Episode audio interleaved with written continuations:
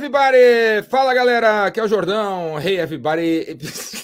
É porque eu acabei de lançar um, um grupo no WhatsApp, um WhatsApp para falar inglês com a galera, business fucking English.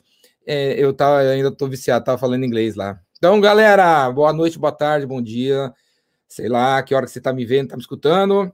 Estamos aqui para mais uma live jordânica.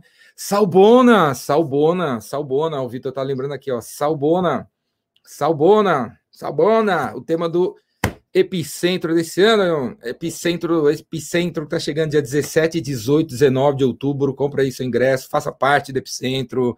Três dias ao vivo, não tem nenhum vídeo gravado. É tudo ao vivo, quem sabe faz ao vivo, das nove da manhã até depois da meia-noite, durante três dias programação inteira do Epicentro está no site do Epicentro. Eu vou mostrar para vocês como que tá lá a programação, enquanto a galera está chegando para assistir eu falar aqui. Eu vou mostrar o site do Epicentro, como é que tá a programação. Beleza? Para vocês participarem. Copa Ingresso, o epicentro.com.br. Pula para dentro, galera, pula para dentro. E vamos fazer network, vamos aprender, vamos estudar, vamos trocar, vamos, vamos, vamos, vamos se mexer, galera, vamos se mexer. O site do Epicentro é esse aqui, oepicentro.com.br. Tem um vídeo aqui, ficou muito legal. Assista um vídeo. É, eu vou até botar aqui. O que você acha? Vou botar. Let's play the video. Olha lá.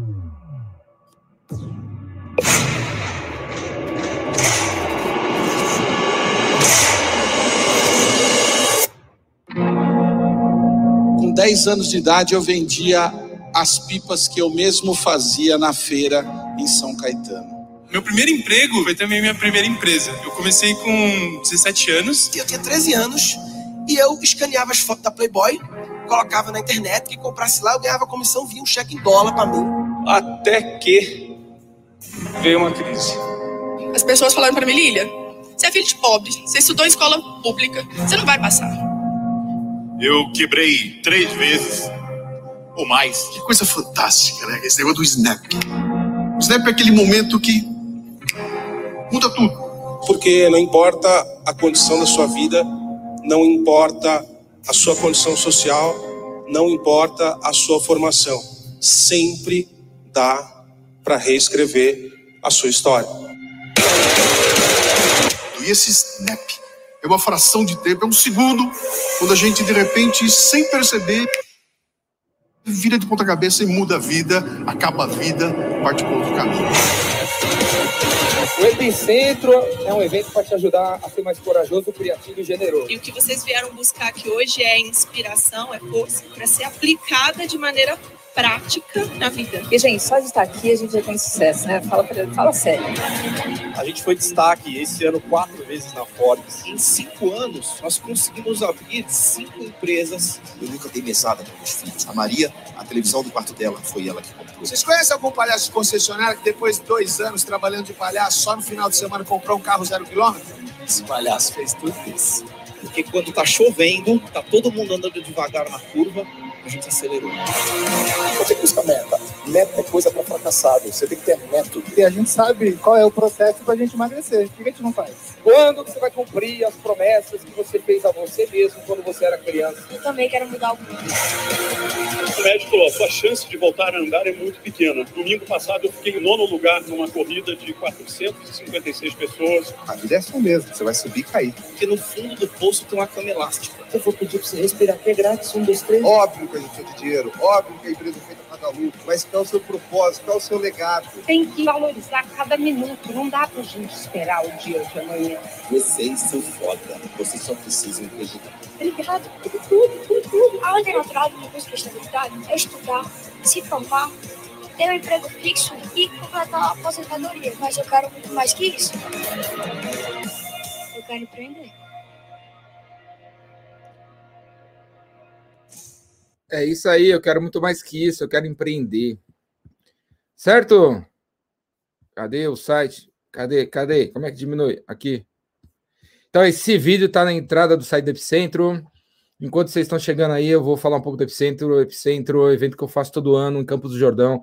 Não tem fins lucrativos. Não pensem que eu, eu montei essa live para vender um curso de milhares de reais para vocês. Essa live aqui é para ensinar coisas práticas, já vou falar aqui, vocês vão aprender um monte de coisa. E o Epicentro é um evento sem fins lucrativos. Se você quiser ajudar os outros, compre o seu ingresso para o Epicentro. Se você quiser se ajudar, compre o seu ingresso para o Epicentro. Você vai sair de lá mais corajoso, criativo e generoso. Então, ingresso de R$ reais, fala sério, R$ reais, dá acesso aos três dias, que vai das nove até depois da meia-noite, porque são palestras, salas de bate-papo, e depois você tem acesso à gravação, acesso às salas de bate-papo, ao grupo do Telegram que vai se formar, você vai fazer amigos e tal, e ainda a satisfação de ajudar um monte de gente aí a empreender. Custa R$ reais, falta 24 dias para o Epicentro. Beleza? É online e ao vivo, não tem nada gravado, não vai passar nada gravado, palestra antiga. E a agenda é o seguinte, já tá tudo aí, ó. Começa sábado, dia 17, 9 da manhã. Eu vou começar com essa palestra, depois o Joel, José, o José Marins, Martins. Aí tem o Sobe no Caixote, que é o momento assim que você que está assistindo vai ter um minuto para falar. E aí, essas palestras elas vão acontecer nesse ambiente que vocês estão participando. Vai ser, eu vou, eu vou fazer no StreamYard, essa ferramenta aqui que da live, que eu utilizo, as, eu estou fazendo as lives, e eu vou estar tá num lugar, o Joel vai estar tá no outro, o Martins vai estar tá no outro, a Júlia no outro, você vai estar no outro, aí você entra no vídeo, fala, sai do vídeo, o Abey vai estar em São Paulo, a Júlia em Porto Alegre, a Sandra em Belo Horizonte, Orlando São Paulo, tem horário de almoço, as palestras, a duração das palestras é mais ou menos 18 minutos, e tem um tempinho entre as palestras, onde eu volto, vou falar algumas coisinhas e tem umas surpresas aí para vocês. Então, já está aí toda a agenda da, do Epicentro, com os palestrantes, o nome das palestras.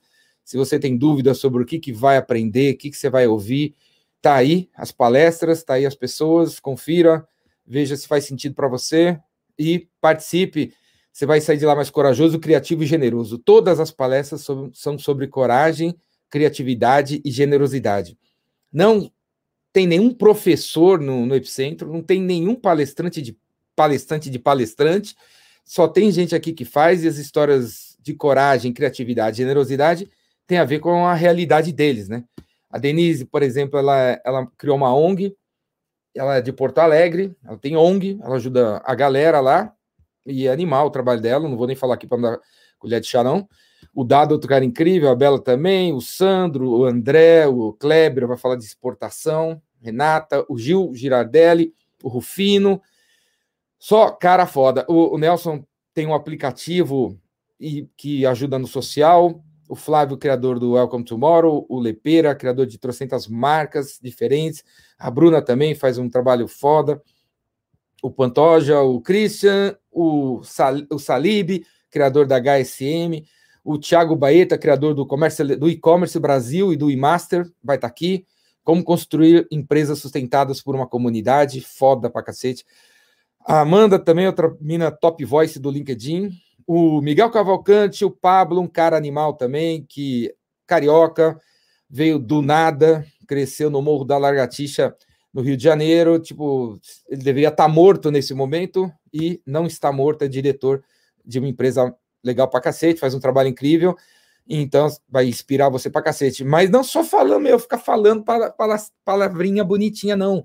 Vai mostrar como fez, como não fez, contando história real e tal.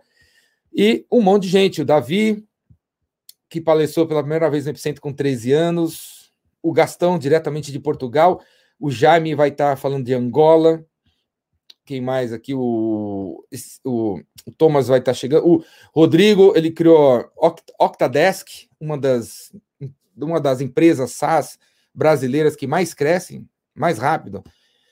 E, e é isso aí, cara. Mais de 50 pessoas, mais de 50 palestras, uma atrás da outra, palestra de 18 minutos.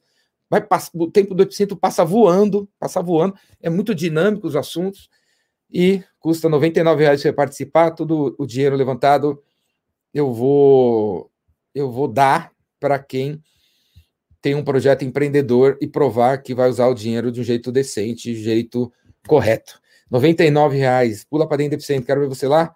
Quero ver você participando. Beleza? Tamo junto. Rony Clayton, é, o Rony Clayton é um dos palestrantes, é um dos palestrantes. E hoje eu vou falar sobre o vender é fácil, vender é difícil, né? Vender é difícil, vender é difícil, mas comprar é ainda mais difícil, né? Comprar é ainda mais difícil. Fala sério. Se você precisar colocar gesso na sua casa, gesso, um simples gesso, você quer trocar o, o gesso está caindo ali do teto, você quer um gesseiro. Fala sério. É moleza arrumar um gesseiro? Não é moleza arrumar um gesseiro, né? E se você for sair para fora aí e olhar para um poste, que geralmente é no poste que o gesseiro faz propaganda. Aí ele bota lá, gesseiro, Tomás, 9999999. Aí você liga pro cara, ele atende, ele marca com você às 9 da manhã no sábado e o bicho aparece que horas? 11 da manhã no domingo, não é? Você marca com o segundo cara às 10 e o cara fura. Você marca com o terceiro para ter três preços e o cara nem dá sinal de fumaça, né? É capaz de aparecer no outro sábado. É difícil pra caramba comprar qualquer coisa. É ou não é, galera? Não é difícil? Não é difícil encontrar um fornecedor? Dois, imagina dois. E, e três, pra você comparar. Não é difícil? Comprar é difícil pra cacete. Muito difícil. Porque o próprio vendedor complica as coisas o vendedor gosta de complicar, né? Em vez de facilitar, a gente complica. Complica para atender, complica para falar. Para dizer teu nome, você complica. Eu pergunto qual o teu nome, você responde: meu nome é. Vou pegar meu exemplo. Meu nome é Ricardo Jordão Magalhães. Eu sou presidente da Biz Revolution, uma empresa de consultoria de vendas que faz treinamento, faz curso, faz workshop, faz mentoria de vendas. Porra, eu só perguntei teu nome. E você sai falando o teu nome inteiro. Eu não queria saber seu nome inteiro. Eu não queria saber o teu cargo. Eu não queria saber o nome, nome da tua empresa. A gente mesmo complica as coisas. E meu nome, o nome que eu promovo, me promovo qualquer, é? Jordão. Meu nome é Ricardo Jordão Magalhães. Eu não falo Ricardo, eu não falo Magalhães, eu só falo Jordão. Por que, que eu escolhi Jordão? Porque tem um milhão de Ricardos só aqui na Vila Mariana, e tem 100 mil Magalhães no estado de São Paulo. Agora, Jordão tem pouco. Então, eu escolhi um nome que tinha pouco, para me diferenciar. Então, cara, escolhe um nome de guerra. Põe um nome de guerra, põe Jennifer para você, sabe? Põe um Pamela. Sei lá, meu. Escolhe um nome de guerra para você. Um nome só, não é dois nem três. Um nome, um nome. E promova esse nome. E depois você vende uma segunda coisa, uma terceira coisa. Não complica, cara, não complica. Quando você tiver que explicar o que você faz, só fala, só faz, só fala que você faz uma coisa. Se tiver que falar seu nome, só fale um nome. Se tiver que falar onde a tua empresa fica, só fala uma palavra. Onde a tua empresa fica? No Javaquara. Não precisa dizer, minha empresa fica no norte do, da praça, Silvio Romero, número 40. Pra quê, cara? Fala só o, uma coisa. Aí o cara ficou curioso, engajou, tá rolando diálogo, fez pergunta, aí você amplia, abre a caixa, pum, clica no nome, certo? Vamos começar do começo, né? Vamos começar do começo nesse assunto aqui. Pergunta, responde aí na área de comentários. Vamos ver quem vai acertar. Quem é responsável por comprar hoje em dia? Fala aí. Como é que vocês respondem essa pergunta? Quem é responsável por comprar? Quem é responsável por comprar? Vamos lá, escreve aí, escreve aí, escreve aí. E aproveita e dá um like dá um like aqui no vídeo, assina o meu canal, mais de 1.300 vídeos. Tem gente, tem gente vendo o vídeo, esse, essa live aqui em tudo quanto é canto, né? Assina o canal, dá um like no vídeo, conta para os outros. Quem é responsável por comprar? O Alfredo está falando que é o comprador. Quem mais? É isso aí. Quem é responsável por comprar? Compras. Quem é responsável por comprar? Um grupo de pessoas. O Ronaldo assistiu meu curso, né? O, o Facebook aqui depende, depende. O tomador de decisão, o tomador de decisão, Everson só falando, o tomador de decisão. O Gabriel Magalhães, meu primo, quem paga? Quem é responsável por comprar? Quem paga? Quem paga? Quem paga? Quem precisa do produto ou do serviço? Quem precisa do produto ou do serviço? Eu, o financeiro, geral está falando que é o financeiro, Eduardo está falando que é o responsável. Quem mais? Quem mais? O cliente compra, o vendedor vende. O cliente compra, o vendedor vende. É, é a opinião do, Gabriel. Os cupidos, O Gabriel, esse Gabriel aqui fez o meu curso, tá sabendo, né? O Gabriel tá sabendo. Quem mais? Lancei um produto novo no mercado, público-alvo condomínio. Como demora para a galera decidir para comprar? Como demora para a galera decidir para comprar? Parte da, do empurrão que o Ronaldo Jimenez está precisando saber para fazer para acelerar, você vai escutar hoje aqui. Mínimo duas pessoas. A esposa, Isley está falando que é a esposa, é isso aí. Quem mais? Quem solicitou a demanda? Quem solicitou a demanda? Boa. Grupo de pessoas, os cupidos, a esposa, mínimo de duas pessoas. Jean-Pierre está falando, mínimo de duas pessoas. Legal. Quem mais? É, o StreamYard tá te zoando, né? Tem, tem lugares aí que o StreamYard tá, não tá trazendo o nome do comentário, né? Não sei, em algum lugar aí que você está assistindo, não tá aparecendo teu nome, né? Os líderes, Daniel tá falando que quem é responsável por comprar são os líderes. Repare na pegadinha dessa pergunta, hein? Quem é responsável? Quem é responsável por comprar? Alguma dica interessante para a galera do e-commerce? Vamos ver, cara. Assiste aí. Você mesmo. William. Então, ó, quem é responsável por comprar? Bom, já respondo a pergunta. Vou colocar uma segunda pergunta. Quem é responsável por vender? Quem é responsável por vender? Responde aí. Quem é responsável por vender? O vendedor. O vendedor. O Adriano está falando que é o vendedor.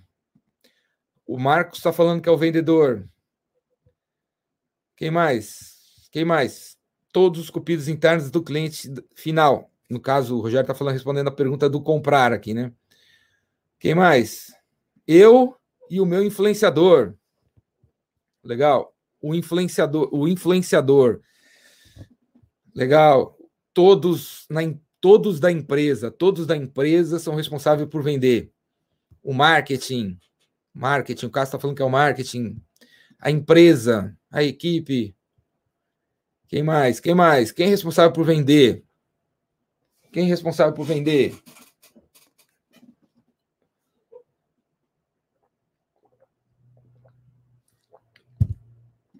Todos nós somos compradores e vendedores produto em si, o produto em si, o cara que cria necessidade no cliente, todos da empresa, todos da companhia. O Marlon está falando que todos podem vender. Todos podem vender. O quem mais? Quem mais? Então, ó, é o seguinte, né? Estamos numa era onde está tudo de cabeça para baixo. Vocês concordam? Está tudo de cabeça para baixo. Os valores estão de cabeça para baixo. Está tudo invertido, né? As coisas. Primeiro o cliente tem que virar seu fã e depois cliente. Antes era cliente e, e, e fã. O cara é cliente e depois vira fã. Agora é fã e depois vira cliente, não é? Aqueles que já compraram alguma coisa de mim, primeiro viraram meus fãs, né? Não é assim que você fala? Pô, eu sou seu fã, agora eu vou fazer seu curso. Então tá tudo ponta cabeça, né? E essa questão também. O vendedor é responsável pela compra e o comprador é responsável pela venda. Beleza? Anota aí, anota aí. Esse pensamento jordânico que vocês vão ver uns pangaré me copiando. Os caras me copiam o tempo todo. O vendedor é responsável pela compra. O que eu quero dizer com isso? O vendedor tem que liderar o comprador. O vendedor tem que liderar o comprador. Se você deixar o comprador liderar você, ferrou, leva um ano para vender. Você tem que liderar a compra. Então você é responsável pela compra. O vendedor é responsável pela compra. Senão não vai sair. E o comprador é responsável pela venda, porque o cara que compra, ele tem que vender para a mulher dele, para o pai dele, para o sócio dele, para o funcionário dele. Ele que é o verdadeiro vendedor. O comprador é o verdadeiro vendedor. O comprador, como vocês falaram aí, que tem a necessidade, que descobriu a necessidade, que está afim, ele é o responsável pela venda. É ele. O comprador é o responsável pela venda e o vendedor pela compra. Beleza? Bota isso na cabeça. Bota isso na cabeça e não tira mais. Porque, primeira coisa, o melhor vendedor, o melhor vendedor não está na sala onde a, a, decisão vai ser tomada. Não está na sala. É, é, nesse ambiente que vocês estão vendo aí, ó, pós-coronavírus, né? Ó, esse ambiente do novo normal ou do velho normal, onde as pessoas estão reunidas ali, ó, sem máscara. Você, essa mina que está em pé, vamos, vamos imaginar que essa menina que está em pé aqui, ela é o seu contato. Ela é a, ela se chama Renata e ela que entrou no Fale Conosco, seu site, pediu uma proposta você conversou com ela no Zoom, enviou a proposta para ela, ela disse que ela decidia tudo. Ela foi para uma reunião da empresa e mostrou a tua proposta para essas 15 pessoas que estão nessa, nessa reunião. E aí, essa mina aqui, ela é do RH, essa Renata aqui é do Recursos Humanos. Ela não é da área de vendas, ela é do Recursos Humanos. E aí, essa menina do Recursos Humanos que, vai ter que vender teu projeto para essas 15 pessoas, que vão fazer 15 perguntas diferentes, cada um puxando a sardinha para tua área, para a área de, de cada um. E você, o vendedor, não preparou ela para conversar com essas pessoas sobre o teu projeto. Você nem sabe quem são essas pessoas. Né? E ela não é vendedora. Ferrou. O melhor vendedor nunca está na sala onde a, a decisão é tomada. O melhor vendedor, os vendedores venderam para o comprador que está na sala onde a decisão é tomada. E ferrou se a gente não tiver junto. Ferrou se a gente não preparou a pessoa. Então, o que, que você poderia fazer para tornar, para tornar, tornar a vida desse, dessa, da, da, Renata, que é seu contato, que é a pessoa que quer colocar o negócio aqui dentro? Porque fala sério, né? 90 e. Eu, eu, chutando, hein? Com precisão jordânica. 98% de todo o faturamento que vai sair nesse país esse mês é consequência de um movimento do comprador, cara, e não do vendedor. A área de vendas é passiva para caralho, para caralho, muito passiva. Ainda mais agora que surgiu o Google, essa facilidade de você fazer um anúncio, o Google trazer leads para você, você fazer marketing de conteúdo e o marketing de conteúdo trazer leads para você, a proatividade da área de vendas está uma desgraceira total, né? Só tem covarde. Ninguém pega o telefone e liga para o Abílio Diniz. Ninguém pega o telefone e liga para o velho da van. Ninguém pega o telefone e liga para o João Dória para tentar vender um sapato para ele. Ninguém. Só tem covarde. Né? É por isso tem Epicentro. Coragem, criatividade e generosidade. É por isso que tem meus cursos, por isso tem minhas lives. Se você quiser ser mais corajoso como vendedor, vem fazer meu curso.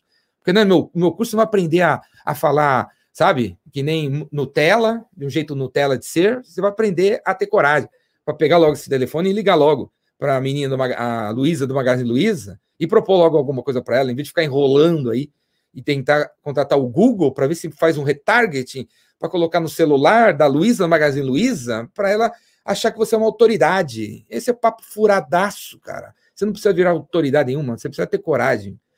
Então, o que você poderia fazer para tornar a vida da pessoa que está que tá vendendo para você mais fácil? Porque a grande maioria dos negócios está acontecendo porque o, cliente entre em contato com o vendedor. O cliente, a, o cliente liga para, para nós, é o cliente, não, não é? Fala sério, que, que cliente que você realmente é, criou do zero nos últimos 30 dias? Você entrou em alguma parada e descobriu um telefone, estudou aquele cara, preparou e, e entrou em contato e finalmente, 49 dias depois, você me deu uma cadeira. Quem faz isso hoje em dia, né? Foda isso, cara. Nos próximos dias eu vou lançar o meu curso Como Vender por Telefone. É só para criar pessoas criar corajosas, viu? Corajosas, viu? Para fazer meu curso de telefone, tem que ter coragem. Coragem, coragem, porque eu vou mostrar, ó, pega, papapum, papum, fala isso, fala isso, fala isso e, e vão para as cabeças. Então, o que, que você poderia fazer para facilitar?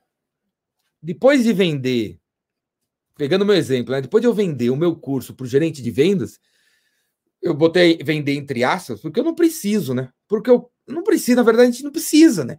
Porque o cara é gerente de vendas. Eu vendo curso de vendas. Por que, que ele não ia querer me escutar? Que gerente de vendas, sabe, em sã consciência, em plena eh, consciência, negaria uma conversa com um cara que vende curso de vendas? Quem faria isso? Ninguém faz. Que, que gerente de TI vai mandar um cara que vende firewall, que vende software de gestão passear.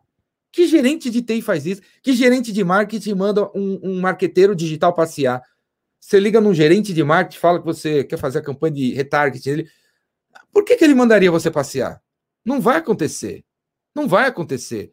Se alguém está dizendo para você que eles não atendem o telefone, é, é um covarde que nunca entrou em contato com ninguém. Eles vão te atender. O cara vai te atender. Se você trabalha em uma transportadora, você liga para um cara responsável pelos transportes de uma empresa, ele vai, ele vai te atender. Se você é vendedor de um hotel e se liga para a menina da RH responsável por fazer eventos, ela vai te atender. Ela não vai bater o telefone na sua cara. Beleza? É fácil vender para o cara que tem a ver com você. Só que essa não é a verdadeira venda. Não é isso. Isso é moleza até. O problema é o próximo passo. É quando ela sai e entra naquela sala. Aí que ferrou. E aí é uma, ela é uma pessoa que não sabe vender. E aí a gente tem que preparar ela.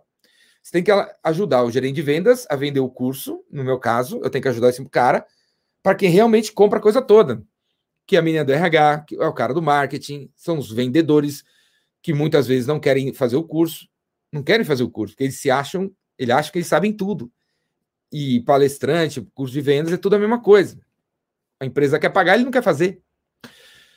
Você sabe que o gerente de vendas você sabe que o gerente de vendas vai ter que vender ideia? Eu sei, ele vai ter que vender ideia do curso para o CFO. Mas o CFO não vai atender sua ligação para ouvir você falar sobre o curso. Temos que preparar o gerente de vendas para fazer isso. O verdadeiro vendedor é o gerente de vendas e o vendedor, nós, quem vende, é apenas o facilitador da coisa toda. Então, você tem que ter diferentes materiais para diferentes influenciadores. Você tem que ter um, um vídeo para o gerente de vendas gostar do curso, no meu caso, né? E eu tenho que ter um outro vídeo para a menina do RH gostar do meu curso. E os discursos desses diferentes vídeos são diferentes, porque a menina do RH quer saber se eu ensino, se eu mexo no comportamento do, das pessoas, e o cara de vendas quer saber se eu, eu ensino a fechar. Cara não tá nem aí se os caras vão se comportar ou não. Ele quer que eu ensine a fechar. E o vendedor quer saber se eu ensino a usar o CRM. E o vendedor que está começando quer saber se eu ensino o ABC de vendas. E o dono quer saber se a área de vendas dele vai ser a mais foda da, no mercado. Cada um quer saber uma coisa diferente. Então, quem vende tem que ter diferentes materiais para diferentes pessoas, para elas, elas conseguirem, os nossos, esse nosso, nosso principal vendedor, nosso principal contato dentro do nosso cliente, conseguir passar a informação para frente. Por exemplo, eu sempre dou aquela. Eu, eu falo aquela situação onde você, é, você, vamos dizer que você é homem aí, você tá afim de comprar um carro, você, você acordou falando assim: hoje eu vou ser machão, hoje eu vou comprar um carro 2.0, 16 válvulas, que faz um quilômetro por litro, que só tem duas portas, esportivo, e não vou falar para minha esposa, né? Aí você vai lá na concessionária e se mete lá comprar sem falar para ninguém. Vai se ferrar, certo? Vai tomar na cabeça, a mulher vai dormir, mandar se dormir na sala durante seis meses, vai ter que devolver o carro, vai passar carão. Agora você chega lá e o vendedor pega e fala: Meu, você tá louco, cara. Você não precisa fazer isso. Aqui na nossa concessionária, a gente sabe que você vai ter que explicar para tua mulher, para tua sogra, para tua filha, por que, que você quer comprar um carro desse? Não é? Então, para isso, a gente fez esse material aqui, ó. Tem esse material cor-de-rosa para você levar para tua esposa. Tem esse material aqui que tem laminado e tal, que é em formato de vídeo do TikTok, para você mostrar para tua filha, para ela ver como que estão, o, o quanto legal é esse carro para você. Tá entendendo, galera? Cada influenciador é um material diferente e esse é um trabalho que todo mundo tem para fazer aqui, senão as coisas vão ficar paradas e não vão andar. Porque o verdadeiro vendedor é o comprador. Segunda coisa que leva a comprar ser mais difícil do que vender. Porque vocês, a grande maioria dos vendedores, por falta de coragem, por falta de conhecimento mesmo de como vende, ou de estudo e tal, sempre faz esse, esse tipo de pergunta para o cara que compra, né? Sempre. Então você manda o material, ele, ele vê, ele gosta, você liga, ele conversa, e no final você pega e solta essa pergunta: qual é o próximo passo? Qual é o próximo passo, né? Acabei de, acabei de apresentar meu curso para vocês, vocês gostaram? Qual é o próximo passo que a gente tem que dar? Geralmente a pergunta, essa pergunta é feita pelo vendedor, pelo comprador. E a verdade é que o, os caras que compram não têm a mínima ideia de qual é o próximo passo. Mas eles não vão falar isso.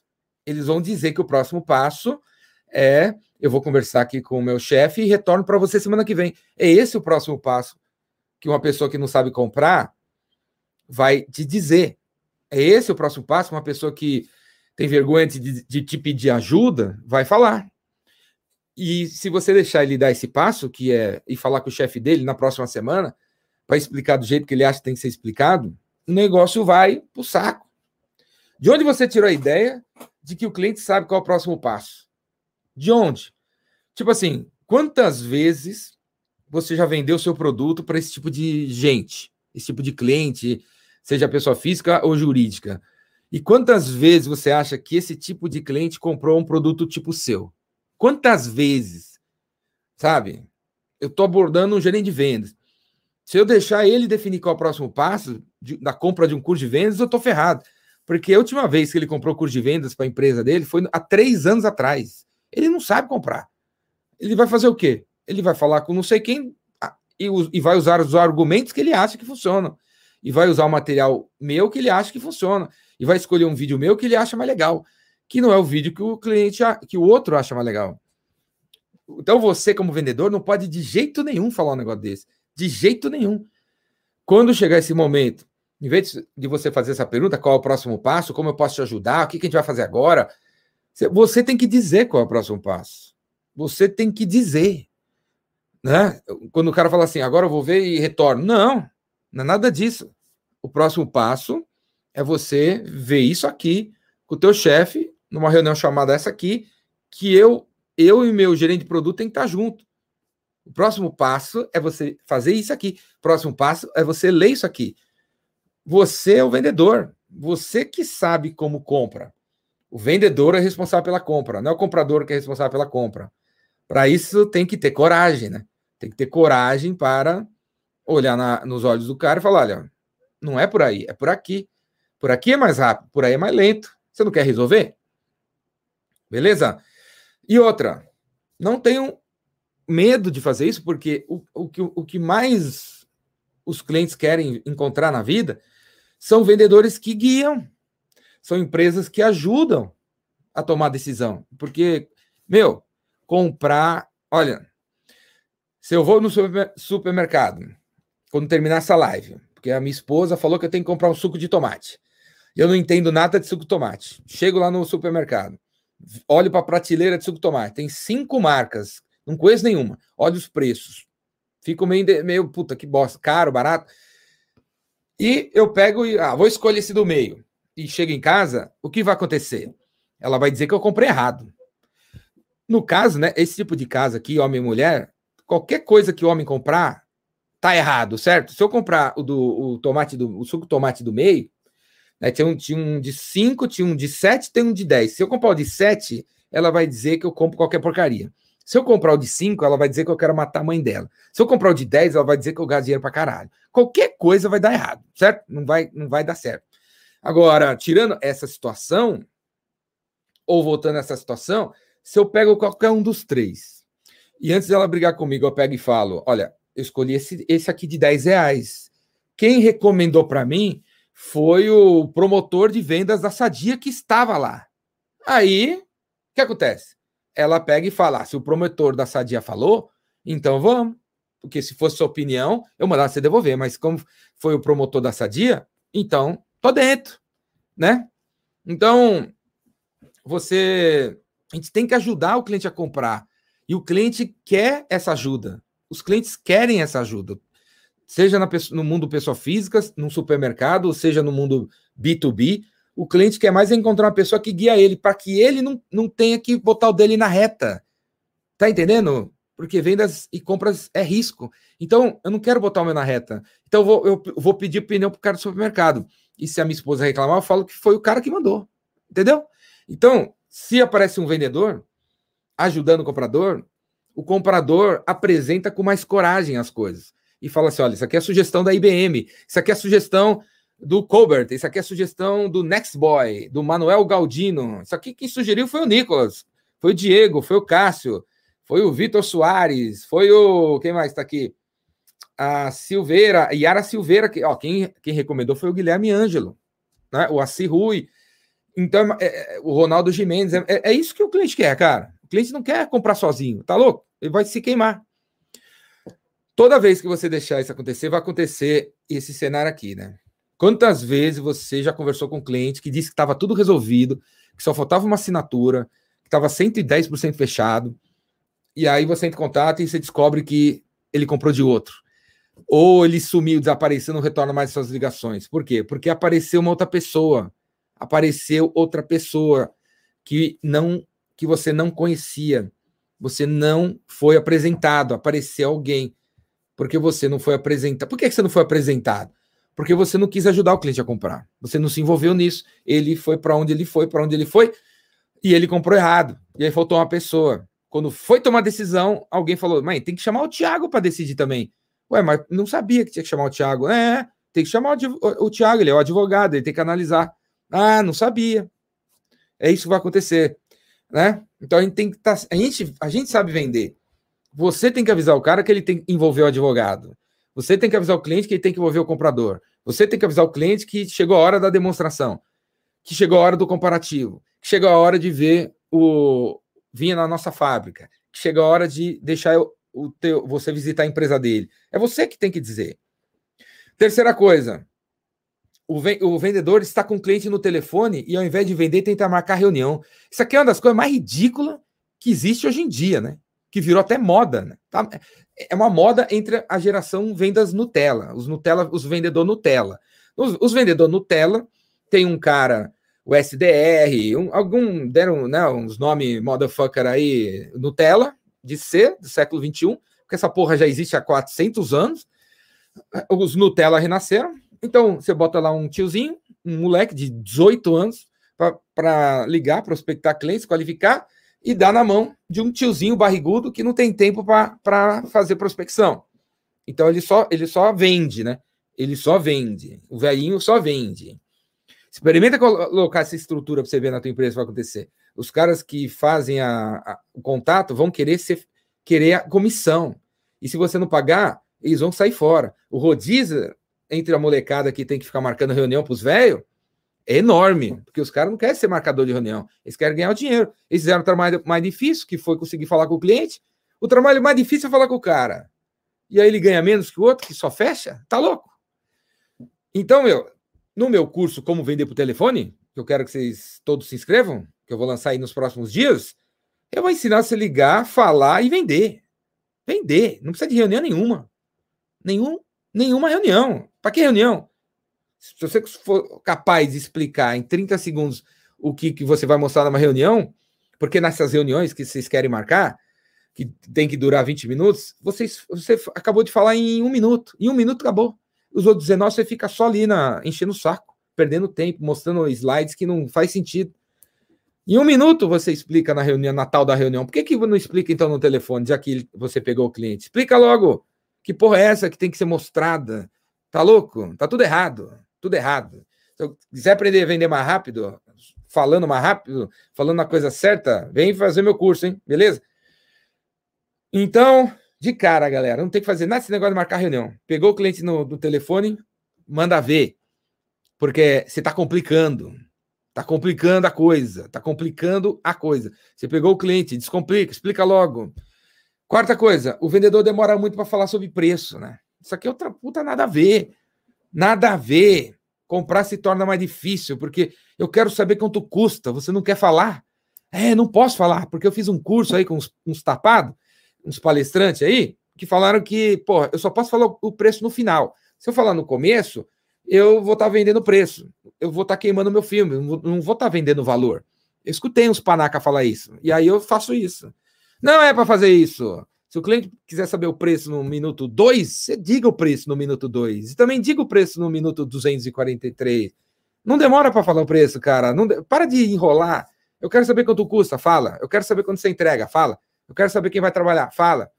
Não vem com esse papo que está na proposta. Vai estar na proposta. Isso é papo de Nutella. Vendedor pangaré, vendedor que nunca vendeu, molequinho que tá ainda com a chupeta na boca, Que vai estar na proposta o caramba, cara. Não tem nada de vai estar na proposta. Fala logo, olha nos olhos do cliente e fala. Custa 400 mil reais.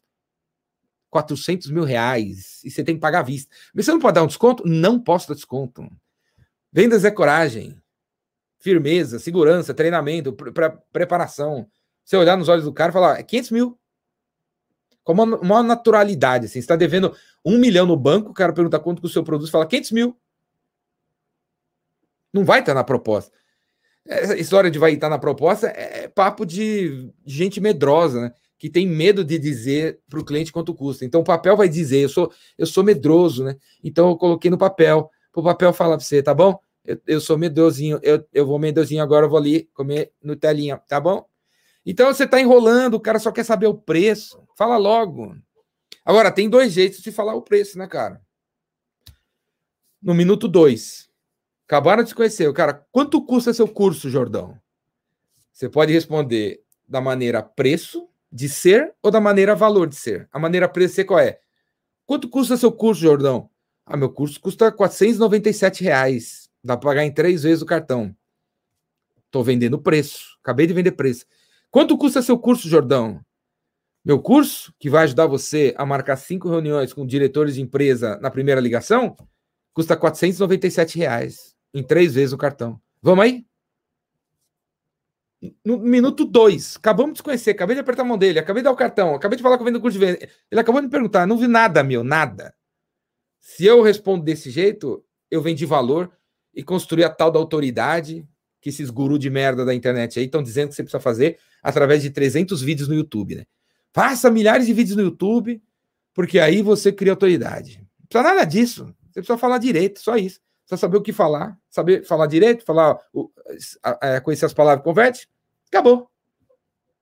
Em dois minutos construir autoridade e o cara não vai ter coragem de pedir desconto. Porque eu acabei de dizer que problema é que eu resolvo. Você vai marcar cinco reuniões com o presidente de empresa, primeira ligação. É isso, entendeu? 497. Vamos ou não vamos? Para de enrolar. Quinta coisa, o vendedor manda o cliente para o site, cara. O que tem de cara aqui mandando o cliente para o site? Você está com o cliente, você manda o cara para o site. Oh, eu faço isso e tem, no meu site tem o resto. Toda hora vocês, vocês mandam o cliente para site, cara. Meu, para de mandar o cliente para o site, está dando trabalho, meu. Puta trampo, vou ter que entrar no site, olhar teu site. E se, e se não carregar? E se eu não encontrar? E se for demorado para ver? Para de mandar cliente para o site, fala logo, cara. Fala logo o que tudo que está no site. Esteja preparado para falar tudo que está no site e aí você tem que mandar o cara, sabe para onde? Para uma página, de, do, do, um link de checkout, cara. Para o checkout direto. Explica tudo que está na página de venda, blá, blá, blá, blá, blá, blá. Aí você pergunta, e aí, vamos aí, vamos fechar? Vamos aí. Então vou mandar agora o link, o link para você comprar. Você clica, vai aparecer os dados, você põe os dados, põe o cartão e um abraço. Só isso. Inclusive, a página do checkout, né, do link para comprar, não tem nem como ele ver o, o curso mais. Não tem mais como ver. É ide o ideal é isso, não ter como ele ver a página do curso. Porque você já explicou tudo para ele. Se ele ver a página do curso, é capaz de ele não comprar. Porque com certeza você fala uma coisa que não está na página de venda, né? Com certeza, como você não está preparado, como você inventa tudo novo todo dia. Com certeza, o que você fala do teu produto não é o que teu site fala sobre o seu produto. Então, se você deixar eu ver o teu, o teu site, é capaz de eu desistir. Não é? É capaz de eu desistir, porque nunca bate o papo de vendas com o papo de marketing. Nunca bate. Então, você não pode fazer isso. Explica logo e manda o link para o cara comprar. Ou pega os dados do cartão do cara agora e, com, e vende para ele. Para de complicar, cara. Vender é difícil, mas comprar muito mais. Sexta coisa, o vendedor adora chamar o demo, né, meu? Adora chamar, chamar uma demo antes da hora. Você adora uma demo. Vendedor de software, vendedor de várias coisas aí, adora uma demo. Para muito vendedor, o processo de venda é o seguinte: faz uma ligação, fala umas coisinhas para marcar uma reunião, que já é a da demo, né? Vamos levar o demo na reunião. Faz a demo, e a demo geralmente nessas marcações assim rapidinhas, acabam sendo o que o vendedor quer mostrar, né? Então a demo já é uma demo padrão.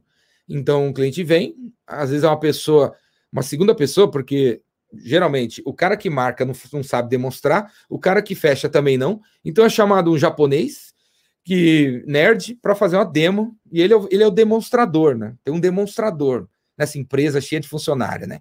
Que todo mundo ganha bala. Então, tem um monte de gente para fazer uma venda, né, cara? Vai se fuder. Né? Tem sete pessoas para fazer uma venda pro velho da van. Vocês estão zoando com a minha cara, né? Porque um único cara, um único cara treinado por um cara que é foda, ele conseguiria fazer tudo sozinho certo? Então, abater essa, como tem toda essa divisão, então esse aqui, ele, o cara que liga para marcar demo para os outros, ele é, ele, é, ele é medido pelo número de demonstrações que ele marca, certo? É isso que ele é medido, é isso. E aí o gerente de vendas no CRM ficava vendo, porra, essa semana foi boa, marcamos 45 demo para cliente. Instalamos 45 produtos de graça por 30 dias. Mas vamos analisar a taxa de conversão. É zero, cara. Zero. Dessas 30 instalações, quantas viraram? Nada, não virou nada. Quanto tempo esse cara está com o nosso produto? Há 200 dias. E aí? O que, que ele fala? Ele fala que ainda não deu tempo de ver. Por que, que ele fala que ainda não deu tempo de ver? Porque na, na hora da demonstração, na hora do falatório, o vendedor complica. Você vende um monte de coisa. Você fala que o teu produto faz isso, faz isso, faz isso, faz isso, faz isso, faz isso, faz isso, faz isso, faz isso. E aí, o cara tem que ter agora 30 dias de demonstração, né? De, de trial, de trial e tal, porque é tanta coisa que você falou que ele tem que ver, que agora precisa de 30 dias para ver tudo isso que você falou. Cara, tá que foda, cara. Que foda. Então, meu, o, uma das coisas para fazer a demonstração converter é você, meu, ter certeza, mandar um formulário ou fazer perguntas e já preencher um formulário de, de duas, três perguntas, onde o cara, antes de vir para tal da demo, ou chamar o demo aí, ó, você saber, o, o japonesinho que vai fazer a demonstração, que é o único cara capaz, né? Saber exatamente o que o cliente quer ver, cara. Exatamente o que o cliente quer ver. Senão, o japonesinho tarado fazer demonstração, ele fala, fala, fala, fala, fala a mesma coisa, não deixa o cliente falar. Não deixa o cliente falar. Para com esse papo de demo, para de, dessa história de linha de produção, cara, de linha de produção em vendas. Foi criada essa mania de vamos fazer uma linha de produção, a gente precisa de um monte de leads, a gente precisa de um monte de demo, a gente precisa de um monte de proposta, a gente precisa de um monte de ligação. Que é isso, velho? Não precisa nada disso, vocês estão no século XXI. O século do LinkedIn, 60 milhões de brasileiros estão no LinkedIn. Os, o, o século do Luxa, que pega o telefone, o, sexo, o, o século do, do Crystal, Crystal, que é um software incrível que, que diz para você a personalidade das pessoas, como elas se comportam. É o século que a informação está na mão. O que, que é isso, cara? O que, que é esse monte de conversa fiada aí? O, o cliente está na internet, o cliente posta todo dia nas redes sociais dele, ele, os funcionários dele. Deixa de ser preguiçoso, você não olha nada e mete o cliente numa linha de produção para gerar um lead para você. Você é louco, cara? Tá louco? Quem que você quer vender? Fala aí. Para quem que você quer vender? Vão para rua, vão para rua, vai de máscara, vai de luva, vai de vestido de astronauta, mas vai para rua, vai para rua, vai ver, vai ver, vai conversar, vai falar, vai para cima. Beleza? Para rua da rua e a rua da internet também, né? E para acabar esse discurso de hoje, ó, como tornar a compra mais fácil, né? Além de tudo que eu posso ter falado aqui para vocês, todas essas dicas que eu dei, por onde começar? Ou qual é o começo que vai uh, vai ajudar a fluir tudo que eu falei aqui. Como tornar a compra mais fácil? Primeira coisa, você tem que descobrir quem está afim de ser o seu vendedor. Quem está afim de ser o seu vendedor dentro do teu cliente. Seja que seja pessoa física ou pessoa jurídica. Quem está afim de ser o seu comprador. Quem tem tempo para você, quem já comprou, se o dinheiro fosse dele, já teria comprado. Quem é o cara que você vai equipar com as ferramentas que ele precisa para vender internamente para os outros caras. Beleza? É isso aí, cara. Vender é difícil, mas comprar é mais ainda, porque os vendedores tá foda, hein? Tá foda. Certo? Vá para virar um cara motherfucker, vem fazer meu curso Vendedor Rainmaker. O curso que eu vou lançar, o próximo que vai estar tá aberto aí vocês participarem vai ser o Como Vender por Telefone. Você pode comprar o curso de CRM para assistir a hora que você quiser. Você pode comprar o curso de LinkedIn para assistir a hora que você quiser. Você pode comprar o Rainmaker também para assistir a hora que você quiser e o gerente de vendas também, e tem os outros que eu estou esquecendo. Agora, ao vivo, o próximo é o Como Vender por Telefone, e depois o Epicentro, que está vindo aí, dia 17, 18, 19 de outubro, um evento sobre coragem, criatividade e generosidade, palestra sobre coragem, criatividade e generosidade. E, meu, pula para dentro, é online, é ao vivo. Eu vou mostrar, galera, vou, deixa eu mostrar mais um vídeo aí do Epicentro para vocês. Vamos mostrar aqui, vamos mostrar. Deixa eu mostrar um vídeo. Fica aí, fica aí. Deixa eu mostrar um outro vídeo aqui do Epicentro. Cadê? Cadê? Esse aqui. Vamos ver. Vamos ver esse aqui.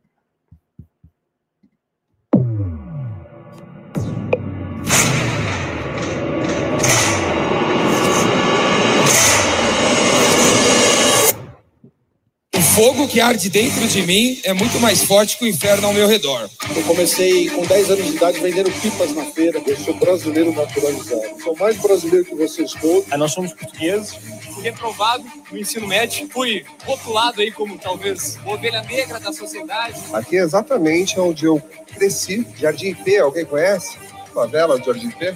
Você pobre não era um problema. A sobremesa era o que jogavam fora do mercado para mim. Era um banquete. O álbum no meio, eu tinha sido aceito para Harvard, para MIT, melhor escola de engenharia do mundo. Consegui pela primeira vez na minha vida ter orgulho na minha profissão. Eu leio muito pouco livro, eu nunca fiz mentoria, eu tô aqui. E hoje a gente está em mais de 36 shoppings no país. Somos tantos diferentes para sonhos iguais. Você tem pais diferentes, família diferente, nasceu em lugar diferente, tem cor diferente, fala diferente. Você não é outra pessoa, você é você. Sem processo não vai para lugar nenhum. A questão é puro conhecimento. Se você soubesse, você iria lá e faria. Você não sabe como fazer. A gente sabe qual é o processo para a gente emagrecer. Por que a gente não faz? Mas ninguém quer mudar. Mudar às vezes dói. E negócios que querem se habituar às chuvas vão começar a pensar diferente. Mais colaboração e menos competição. Sabendo que a gente não sabe tudo sozinho, que a gente não consegue fazer nada sozinho. Nós somos interdependentes, nós precisamos das pessoas, nós precisamos conviver com as pessoas. Não se preocupe em ser forte, nem se preocupe em ser inteligente. Foque sua energia em ser adaptável. A inteligência artificial, ela veio para ajudar a gente. Todo mundo se prepara para estar no futuro. Eu quero preparar as pessoas para que consigam chegar lá. Tecnologia para você poder se aproximar das pessoas organicamente. Porque a cada dois anos se gera tanto conteúdo que ninguém consegue acompanhar, universidade nenhuma consegue acompanhar, esse conteúdo é não estruturado. Você entra na sala de aula, você sai, o mercado mudou. Então, você dizer que a educação vai salvar um país é uma ilusão. Você não é estúpido, você está estúpido. O cliente não vem em primeiro lugar, vamos acabar com essa babaquice. Quem tá? Funcionário tá em primeiro lugar. Eu também quero mudar o mundo. A ordem natural do que busca estabilidade é estudar, ter um emprego fixo e completar a aposentadoria. Eu admiro muito quem faz isso, mas eu quero muito mais que isso. Eu quero empreender. Não importa a sua condição social, Empreendedorismo, de inovação, de criatividade, dois dedinhos. Não importa a sua formação. Muda o mundo pela mudança dos seguros, quatro dedinhos. Sempre dá para reescrever a sua história. E depois disso, cinco dedinhos.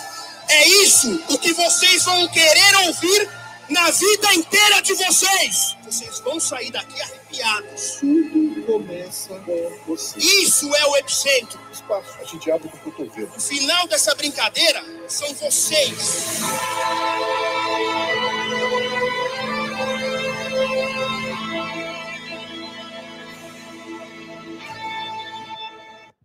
Teve um Star Wars no fim. Quem viu? Star Wars, Star Wars, Star Wars, Star Wars. No fim, não, o tempo todo.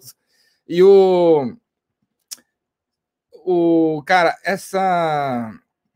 O Epicentro. Todas essas pessoas que vocês viram no palco do Epicentro. Não tem nenhum. Nenhum cara de elite, meu. Nenhum. Nenhum. Nenhum mesmo. Todas essas pessoas, todas. Pessoas simples, vieram do nada. Todos. Os homens, as mulheres os caras de São Paulo, os caras de fora. Eu tenho esse cuidado, viu, galera? Eu não chamo no Epicentro o cara que nasceu nos Jardins, em São Paulo, que foi estudar em Harvard, voltou, trabalha hoje na Faria Lima, de calça preta, ca- camisa azul escura e é Apple Watch. Eu não chamo esse cara. E que anda na hora do almoço lá de, de patinete. Não chamo esses caras, velho. O Epicentro não é para essa turma. Não é isso. É tudo gente simples, que veio de diferentes lugares, homem, mulher sem recurso, com recurso, e tem 500 funcionários, tem 10 mil funcionários, tem 20 mil funcionários, saiu, um saiu da favela, outro saiu do morro não sei da onde. Eu só chamo gente que, que conseguiu, entendeu? Que conseguiu. Nos Estados Unidos tem um, um, uma expressão para quem consegue isso, que é o American Way of Life, né? Você, os Estados Unidos, o americano gosta dos Estados Unidos porque eles veem que lá, se você quer trabalhar, você consegue, né? Você consegue, né? É o país realmente é o país de quem gosta de trabalhar. Se você gosta de trabalhar, você vai encontrar outras pessoas, um ambiente de gente que só quer trabalhar, você acaba dando certo. Talvez você não fique milionário, se você brasileiro que vai morar lá, mas você vai conseguir ter uma casa, ter, ter uma vidinha calma, legal pra caramba, tendo que trabalhar 20 horas por dia. Porque todo mundo tá afim de trabalhar. Né? Agora, no Brasil, nem todo mundo tá afim de trabalhar. Né? Você tá afim de criar uma pizzaria, mas o teu fornecedor, segunda-feira, está fechado. Na terça-feira, quem não veio foi o funcionário. Na quarta-feira, quem não veio foi o cliente. Aqui é mais foda, né, cara? Aqui nem tudo está alinhado no ecossistema do faturamento, entendeu? Mas mesmo assim, mesmo assim, no epicentro eu só chamo gente que construiu alguma coisa, onde segunda faltou alguém, faltou funcionário, terça faltou o cliente, quarta faltou o dinheiro, quinta faltou o banco. E mesmo assim deu entendeu? Mesmo assim, dá. País, nosso país é foda, mas mesmo assim dá para fazer e o Epicentro eu procuro mostrar quem está fazendo e dar oportunidade para mostrar para vocês que que rola, beleza? Participa se quiser, cara, porque custa 99 reais. 99 reais, eu não fico com nenhum centavo dos, no, dos 99 reais. Eu, vou, eu sou super claro, transparente, vocês vão ver. Eu vou falar, olha, sempre se inscreveu tantas pessoas, a gente faturou tanto, vai ter uma planilha, vou mostrar, ponto, ó. Tantas, tantas pessoas vieram, tanto dinheiro arrecadou, tanto vai ter que separar para pagar imposto, tanto vai ter que separar para um custo X. O resto vai ser dado para quem participa do Epicentro conseguir provar para mim, para uma bancada de, de palestrantes que vai ter, que eu vou formar, de que precisa e que vai usar o dinheiro de jeito legal como eu falei aqui, ó, né? Aqui tá toda a programação, todas as palestras, todas as palestras, você não ter dúvida do que você vai, do que vai acontecer, que hora vai acontecer, o que você vai assistir. Né? Mas aqui, ó, aqui, ó, eu quero mostrar isso aqui. 99, isso aqui, ó. No preço dos 99 tá incluso a satisfação que você vai ter em ver que teu dinheiro foi para alguém que, que tem um plano, que tem a ideia de usar o de 3 mil reais para comprar três máquinas de costura, para criar uma, uma confecção de camiseta, para vender 150 camisetas e ter 12 funcionários em, em 12 em um ano. Beleza? Eu espero que esse tipo, essa iniciativa inspire as pessoas a, a ver que, por exemplo, o que não falta no Brasil, por exemplo, é dinheiro. Dinheiro, porque os ricos Nunca foram tão ricos, galera. Nunca foram tão ricos. Esse país nunca teve tanto dinheiro de fora também.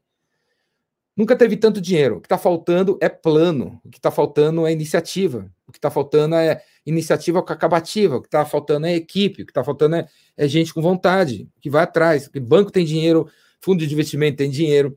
Um monte de gente tem dinheiro. Só que está parado o dinheiro. É melhor deixar parado no, nesses, nas, nesses ganhando dinheiro com o banco, né, com os investimentos de banco, do que investindo numa empresa, porque não tem empresa para investir. Então o cara deixa o dinheiro guardado. Beleza?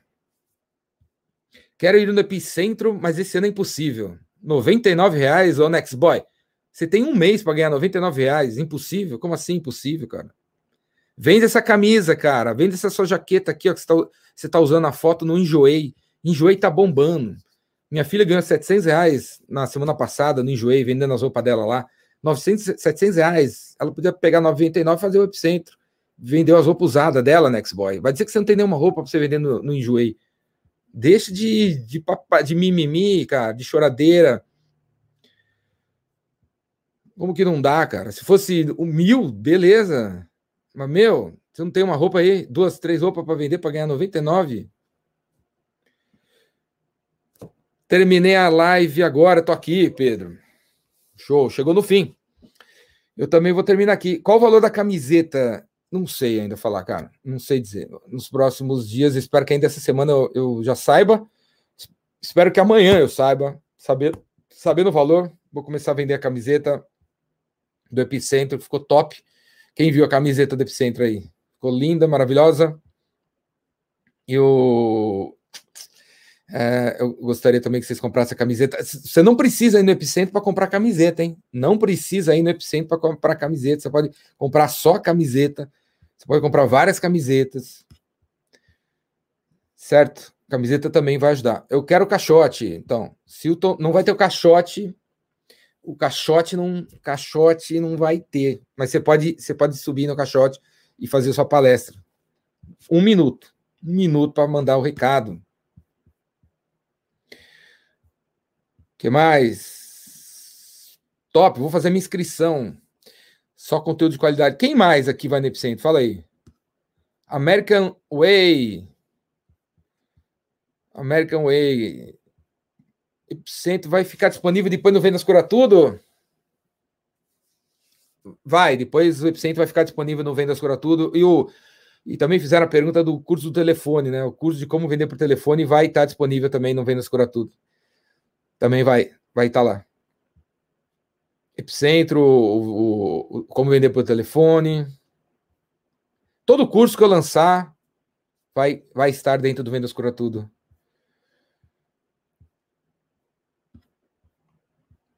que mais? Perguntas? Alguém tem perguntas? Alguém tem alguma pergunta sobre o que eu falei hoje? Ó, outra coisa que eu lancei há pouco aí, quem viu? O grupo o grupo de inglês vocês viram? Um grupo de inglês para aprender a falar inglês. Todo mundo aí aprender a falar inglês. Inglês de negócios, né? Quem viu? Quem quer aprender? Quem quer apre aprender business English? Eu lancei o, o, grupo. Eu vou. Deixa eu ver se dá para mostrar para vocês aí. Deixa eu ver se, se aparece aqui. É um grupo no WhatsApp para para para vocês para todo mundo falar inglês.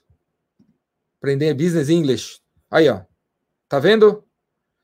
Quem quer aprender business English? Quem quer aprender business English?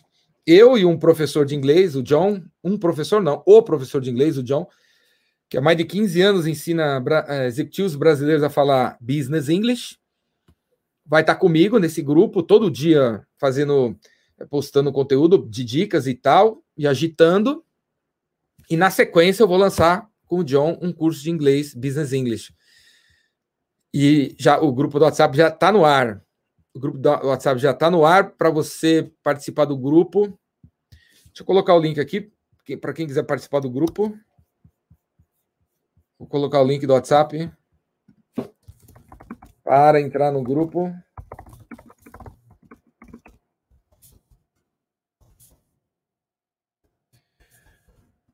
Vai aqui, ó.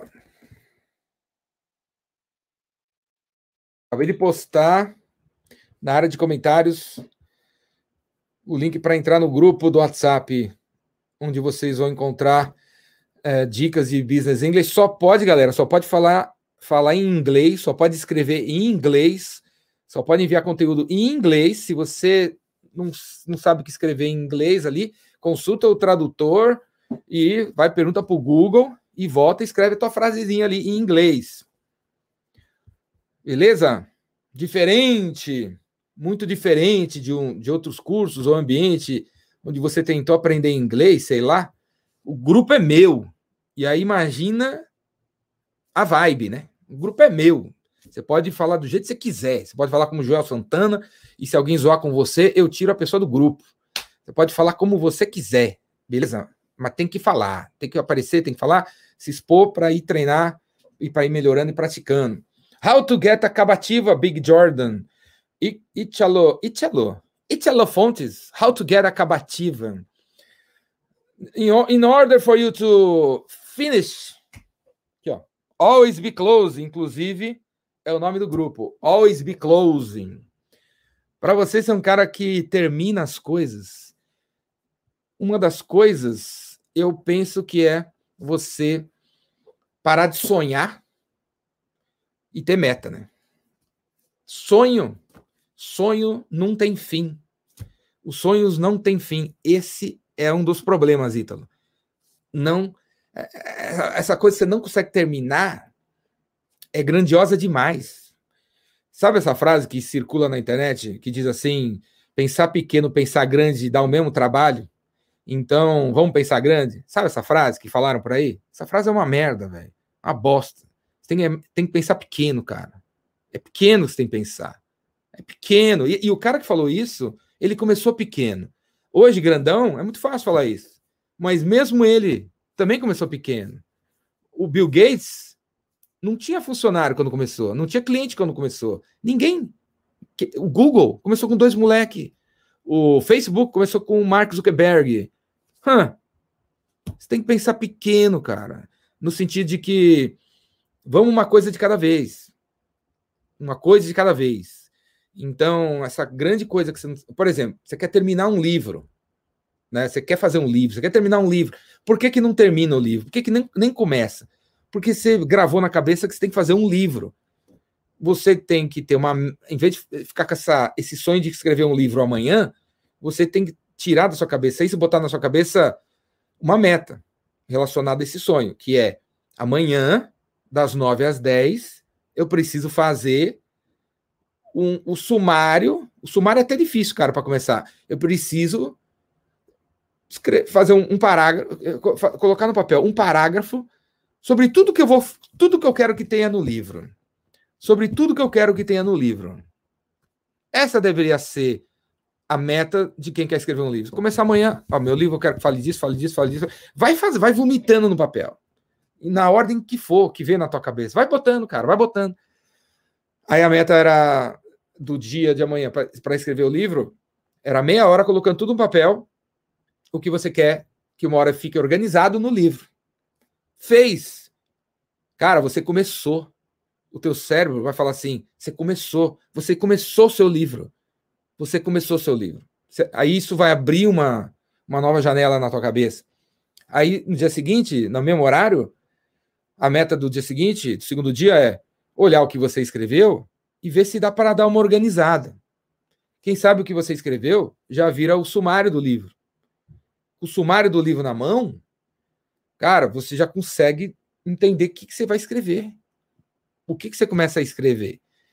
Então, vocês estão contaminados por esse, por essa, por essa papagaiada toda de sonhar grande, de pensar grande, de ser épico, de ser imparável, de ser uma pessoa inacreditável, de ser uma pessoa que tem uma, um iate, que tem um carro, tem uma BMW. Vocês estão, vocês estão sendo, sendo contaminados por esse papo, cara. Não que tudo bem, você quer ter um carro, você quer ter isso, quer ter aquilo, mas não é por aí que começa.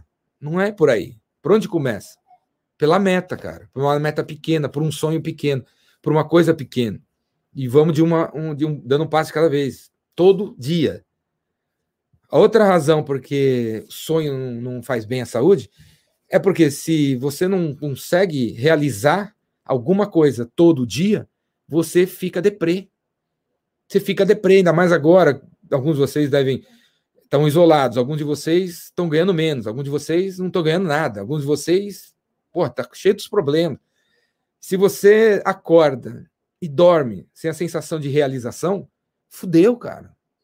E se você passa cinco dias com essa sensação de realização, de falta de realização, realmente fudeu, cara. Vai ter que tomar remédio. Então, amanhã você tem que realizar alguma coisa. O que e a, a, essa sensação de realização só virá se algo concreto sair. Tipo, se eu não tivesse realizado nada hoje, qual foi uma realização? Essa live. Se não tivesse realizado nada, qual teria sido outra realização? Soltar o grupo do WhatsApp lá. Qual é a outra? Fazer a, a imagem da, da arte para dizer que eu tenho o grupo. Consegui fazer a imagem. Outra realização, consegui falar com o John para acertar. Outra realização, consegui falar com o John. Outra realização, consegui de, de, terminar em inglês o que eu ia falar com o cara. E assim foi. Olha quantas realizações, né? Que foram que foram que na minha cabeça eu realizei. Para alguém aqui ter soltado uma arte falando de uma de um grupo é uma realização, realização pequena para você, cara. Para mim não. Para mim toda realização é uma realização, não, não independe do tamanho, contanto que você termine, contanto que seja algo, que vire algo, que você veja, que os outros vejam. Beleza? Filme A Meta tem no YouTube. O filme A Meta. Do, do You Love Sales? Diego Luiz Motherfucker Carmona, o criador do Lead Fucking Lovers, tá aqui, ó. Você tá indo aí, Diego? Já foi embora? Diego Carmona, semanas atrás, eu, eu, eu fiz uma eu gravei um vídeo aí com o Diego, o, acho que foi no Jordão Nacional, né, Diego? O Diego falando sobre o, o Lead Lovers, leadlovers.com.br. É um, uma ferramenta de automação de marketing que recomendo para todo mundo tem e-mail marketing, tem cadência, tem uma área que você pode lançar seu, colocar teu curso lá dentro com, e distribuir senha com login senha. Tem agora, o que mais? Tem, tem landing page, você cria páginas de vendas bonitas no, no, no Lead Lovers. É e-mail, landing page, área reservada para você colocar teu curso online. O que mais que eu esqueci que tem lá? Fala aí. Alguém usa o Lead Lovers? Fala aí. Ó, oh, o Diego tá aí ainda. Diego Carmona. Ainda tá aí. How to get over. How to get over. Cadê, cadê? Cadê a pergunta? How to get over procrastination. Olha, meu, a procrastinação, eu penso que tem a ver com essa outra resposta que eu dei. A gente tá procrastinando fazer uma coisa que no fundo, na, fundo da alma não é a tua meta nem teu sonho. Você está procrastinando. Pegando esse exemplo do livro, você está procrastinando escrever um livro, mas no fundo, no fundo, no fundo, não é a tua meta essa. Você botou isso na cabeça porque é a meta do teu pai. Você botou isso na, na tua cabeça que é a meta do, do, do teu professor, a meta de alguém. É a meta do. Às vezes, é, escrever o livro é a meta do Steve Jobs. E aí você, como está sem nenhuma meta, você botou a meta dele para você eu acredito que a gente procrastina o que, não, o que no fundo, no fundo, não, não nos pertence. Não é o que a gente quer realmente fazer. Não é. O que você está fazendo hoje é o que você deve estar fazendo. Então, relaxa, relaxa, que eu acho que outro lado de ver isso também, outra maneira de ver isso é que você não está preparado, não está pronto. Você está procrastinando escrever um livro, você não está pronto para escrever o livro. O livro não está pronto na sua cabeça também. Uma, uma coisa que é certo é tudo o, por conta da, da era das cavernas, sabe? A gente ficou 50 mil gerações da nossa família na caverna. Um, todo o nosso corpo, cara, biologia, tudo, tá nos protegendo. Se você tentar se matar, você não consegue, porque o corpo não é, o suicídio não rola. É por isso que a gente tem que ter um respeito absurdo por quem, tá, quem se mata, porque o cara ele extrapolou, ele realmente é uma doença, alguma coisa assim que não tem volta, não, sei lá, passou, sabe? Porque ninguém aqui consegue, cara.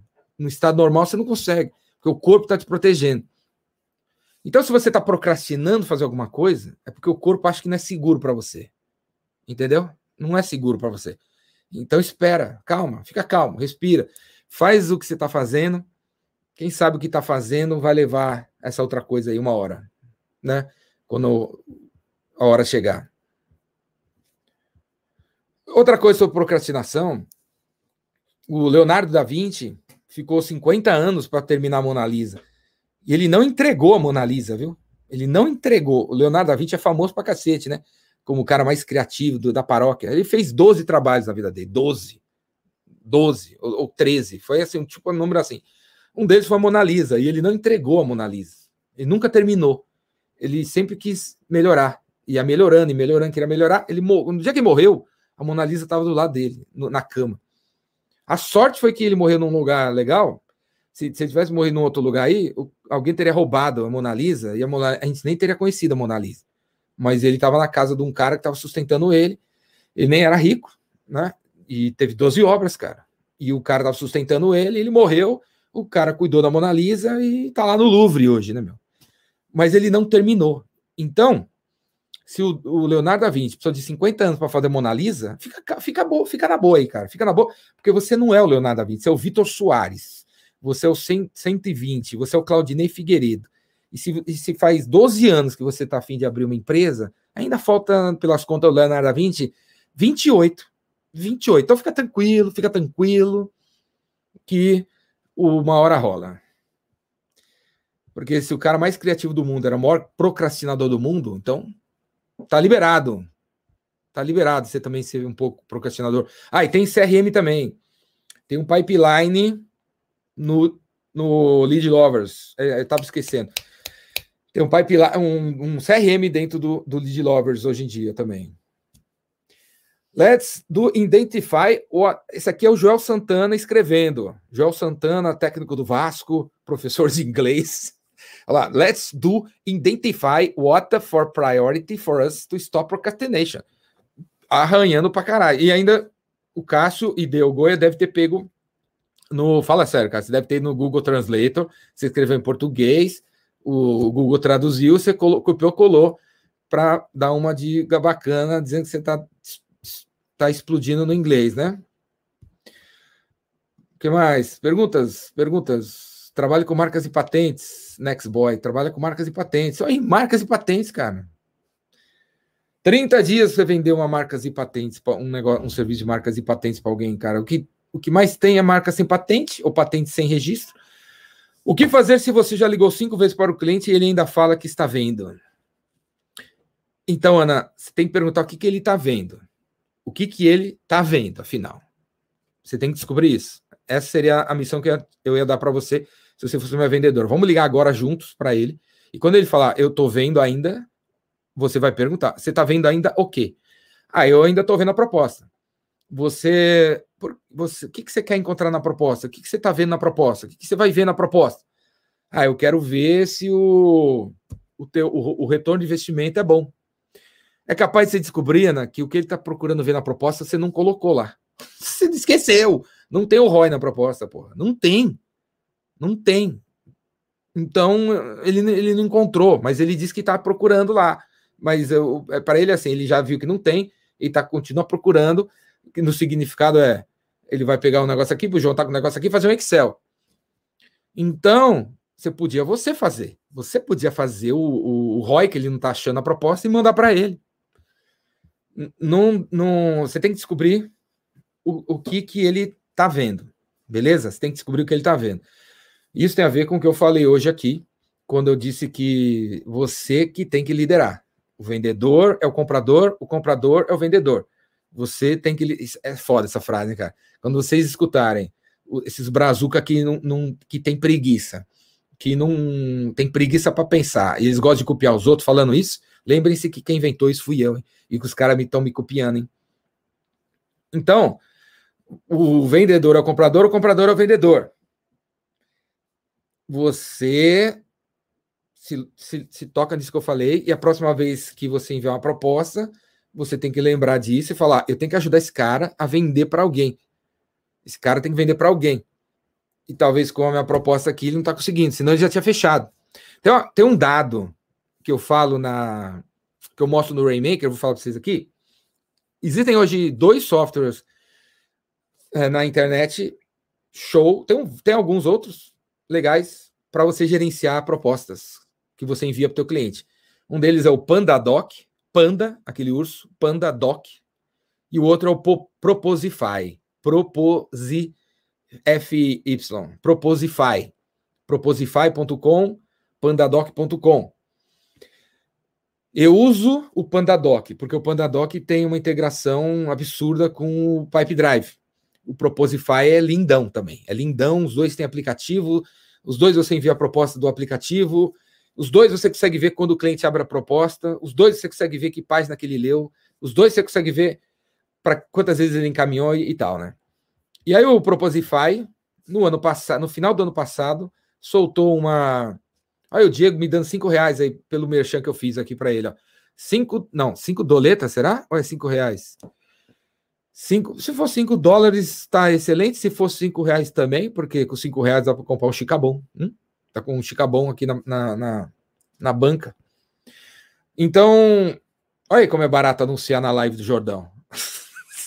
se o seu produto for legal, eu achar legal, eu falo aí, ó, cinco reais, ó, cinco doletas como é que eu estava falando? Proposify. Proposify é um software de gestão de proposta. É dólar, é dólar. Ó, o Diego deu 5 dólares. 5 dólares, 6. Vamos torcer para o dólar tá 6 reais no dia que, que cai esse 5 dólares do, do Diego, né? Então, ó, dá para comprar uma caixa de chica bom, pô. O. Eu nem gosto de bom, eu gosto de sorvete de limão. Aí o Proposify, no fim do ano passado, soltou uma, um estudo mostrando números de 1 milhão e 700 mil propostas enviadas pelos usuários deles nos últimos 12 meses. Nunca na história da área de vendas um estudo como esse existiu. É a primeira vez que se viu um estudo desse. Todo mundo acha várias coisas sobre propostas comerciais, né? Todo mundo acha que tem que ser uma página, dez páginas, todo mundo acha que tem que ter preço, todo mundo acha que tem que ter descrição assim, assim, assado. Aí saiu essa, esse estudo baseado em 1 milhão e 700 milhões, milhares de propostas. E aí um, um dos dados foi que eles mostraram que 80% das, pro, das, propostas, das propostas enviadas, 80% desse 1 milhão e 700 mil propostas enviadas, enviadas por milhares de empresas, esqueci até o número, em 65 países, que são onde eles têm usuários, 80% fecha em 24 horas. 80% das propostas enviadas fecham em 24 horas. Então, se você enviou uma proposta para o cliente e ele não fechou, é porque, um, primeiro, você enviou uma, uma informação que não era a hora. Não era a hora da proposta. Você furou o processo de vendas aí. Tinha que ter feito outra coisa. Número dois, a tua proposta falta informação. Você precisa rever a proposta. Faltou alguma coisa que, a, que cai nesse, nesse cenário aqui que ele tem que ver, porque ele não conseguiu achar lá. Então ele vai ter que ver o que você não enviou. Então, se você enviou uma proposta hoje ou ontem e o cliente ainda não comprou, é porque uma, é uma desses dois motivos. É um desses dois motivos. Porque se você tivesse enviado a proposta com todas as informações, cara, ele tinha comprado já. Ele já tinha comprado já tinha fechado com você. Beleza? O que mais? O que você acha dos programadores? Acha que é uma das profissões do futuro? Os programadores é uma das profissões do pretérito do passado. Sabe o pretérito do passado? O, o pretérito do futuro? É agora. Now. Now. É a profissão do agora talvez o Diego até tenha alguns números aí, Diego que está sempre é, tem programadores ou está sempre procurando, deve ter até números assim de quantas vagas abertas existe hoje para programadores. Né? Tem duas profissões que você tem emprego, trabalho garantido até o final dos tempos. Até a volta de Jesus Cristo, Buda, Confúcio, Maomé, vai ter trabalho para quem é programador e vendedor. Essas duas coisas Porra, se eu fosse programador, eu já tinha inventado concorrente do Google, cara. Eu já tinha quebrado o Facebook, se eu fosse programador aqui. Já teria programado um software motherfucker aqui, passaria a noite programando.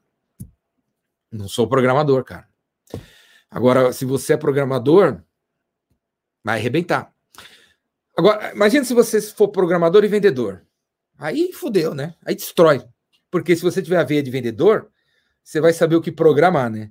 Se você for só programador, capaz de não, não conseguir criar um negócio que o mercado está precisando, né? Agora, eu acho foda pra cacete. Eu espero que um dos meus três filhos seja, um programa, seja programador, engenheiro de software, crie um software, crie um game, crie um aplicativo de negócio que resolve um problema, que vai ser SaaS, que vai ter três funcionários e 3 milhões de clientes em 65 países em três semanas. É totalmente possível algo assim. Só requer habilidade de programar de vender e criatividade, né? A criatividade de, de se debruçar. Porque criatividade não é dom também, beleza? Criatividade não é dom. Criatividade é um exercício. Então, para desenvolver a criatividade, você tem que ter o saco, né? a força de vontade de ficar sentado uma hora até sair o nome que você quer criar, o logo, o, a, a linha de programação, o preço, a proposta. É isso.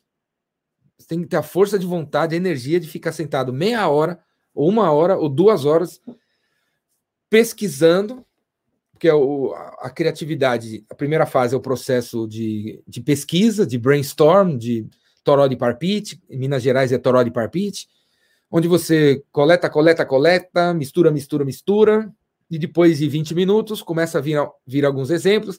Essa eu vou mostrar para vocês. Amanhã vai ter Roda Viva, nove da noite. Amanhã, nove da noite, vai ter Roda Viva. A gente vai conversar com a Estela Bernardes, uma mulher incrível. Na live de quinta-feira, na live de quinta-feira, eu vou mostrar para vocês a, a, a, primeira a primeira versão da camiseta do Epicentro e a última versão da camiseta do Epicentro. Eu vou mostrar o, o que que o que, que foi a primeira versão, a segunda, a terceira, a quarta, a quinta. Até chegar nesse modelo que ficou foda pra cacete, cara. O, o eu era o briefer, tinha um designer do outro lado do mundo, e o cara que fez a camiseta do Epicentro é um designer indiano que eu conheci no Fiverr, fiverr.com, puta aplicativo para você encontrar pessoas criativas. Encontrei o, o moleque lá, briefei ele em inglês. Ele tá do outro lado do mundo, né? Então eu escrevo em inglês aqui, vou dormir. Aí eu acordo de manhã, ele é, joga o trabalho lá. Aí eu vou dormir, fica nessa, né? 24 horas rolando troço assim. E aí o eu, cara, tem que ter muita, muita vontade, cara, muita energia para você. Você manda uma, um briefing em inglês enorme, aí o cara faz uma merda. Aí, puta caralho, que bosta. Aí eu fui, puta, de novo, não vou desistir, não vou desistir. Aí, outro briefing, que merda. Aí outro vi, que porra. Aí, e aí, aí tinha um elemento aqui, aí eu dei uma ideia ali. Aí eu comecei eu a, a pesquisar outras possibilidades e tal.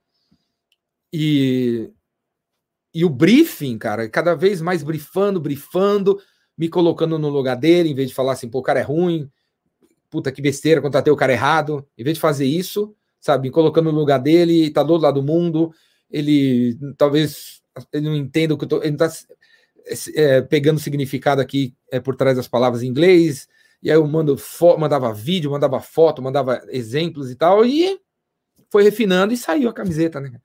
Então, um processo criativo. Se você pega. Você não vai acreditar que o, o, o primeiro desenho enviado é da mesma pessoa que fez. Chegou naquela, naquele design. Não vai acreditar. Né? Porque o primeiro desenho você podia fazer. Você vai ver, você vai acreditar. O primeiro você vai falar, é, eu podia ter feito. Então, e, e, essa, você olhar e falar, eu podia ter feito, é legal porque você podia ter feito. Você podia ter feito várias coisas. Era só não ter desistido, era só continuar sentado, continuar pesquisando, continuar fazendo um, uma nova versão, e uma nova versão, e uma nova versão, até sair. Eu podia ter desistido também do cara. E eu tava quase desistindo. Falar, ah, desencana, esse cara é errado aí. Porque levou 15 dias. 15 dias de vai e volta, vai e volta, vai e volta, para sair a camiseta como saiu. Como nasceu o nome do Epicentro? O nome do Epicentro nasceu de uma corrida, né? Eu corro todo dia e todo dia que eu tô correndo, eu tô pensando nos problemas, né? Nas coisas que eu tenho que resolver. É correndo que eu penso nesse, nos problemas. É durante a corrida. Inclusive, dica, passa mais rápido. Passa mais rápido, né? A corrida, que é um saco correr, né? É um saco. Eu gosto da sensação quando termina. Me acho super-homem, mas é um saco correr, cara. e não fica melhor nunca. Nunca. É, tem um dia que dói o joelho, tem um dia que dói o tênis, tem um dia que dói o estômago, tem um dia que dói a cabeça. Sempre alguma coisa não está alinhada, né? No começo, né? Porque depois tá, depois de alguns quilômetros, tá tudo beleza, né? Foi numa corrida, cara. Eu correndo, pensando, qual vai ser o nome do evento? Qual vai ser o nome do evento? É, podia ser assim, né? Podia ser assim, né? E foi na corrida. Eu lembro o local onde o nome apareceu, inclusive. É, foi aqui, eu moro em Alphaville, foi em Alphaville, na, lado de, foi na frente do Tamboré 1. Se alguém conhece aqui, tem o Tamboré 1, aí tem uma subida até o Tamboré 1, você passa pelo Tamboré 1, aí começa uma descida, uma curva.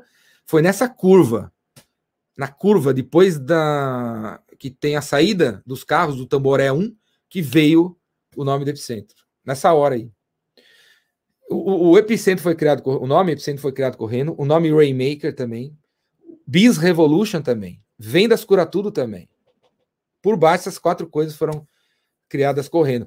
O, a ideia de fazer na semana que vem, na, soltar esses dias o, o curso Como Vender por Telefone também foi na corrida. Pra, praticamente quase tudo. foi na corrida. Né? O, o Salbona, Salbona, que é o tema do, da camiseta, também foi na corrida que veio a, a ideia, né? Qual a marca do, do tênis de corrida que você usa? É o Salcone. Salcone. Salcone ou, ou Salcone. É uma, é uma empresa americana especializada em, em tênis de corrida. Eles só fazem uh, tênis e, e roupa também para correr. É só para correr. Salcone. Ainda não foi comprada por nenhuma grande multinacional. E Salcone. E, puta, é bom pra cacete. Antes do Salcone eu usava todos aí que vocês conhecem. Eu, eu sempre usei ASICS. ASICS. Sempre achei foda. Nike, eu nunca, eu nunca corri de Nike. Eu acho horrível Nike. ASICS. Sempre corri de ASICS. E antes de ASICS era uma outra aí. Não lembro. Quem, qual que era mesmo? ASICS foi por um bom tempo até conhecer Salcone. Salcone. Aí acabou, cara. Porque Salcone é um negócio inacreditável. Você bota o, bota, bota o pé dentro para você ver. Você não quer tirar o tênis. Parece que vem com com airbag, cara. Parece que tá, tem alguém sempre fazendo massagem no seu pé. É um tênis muito foda, né?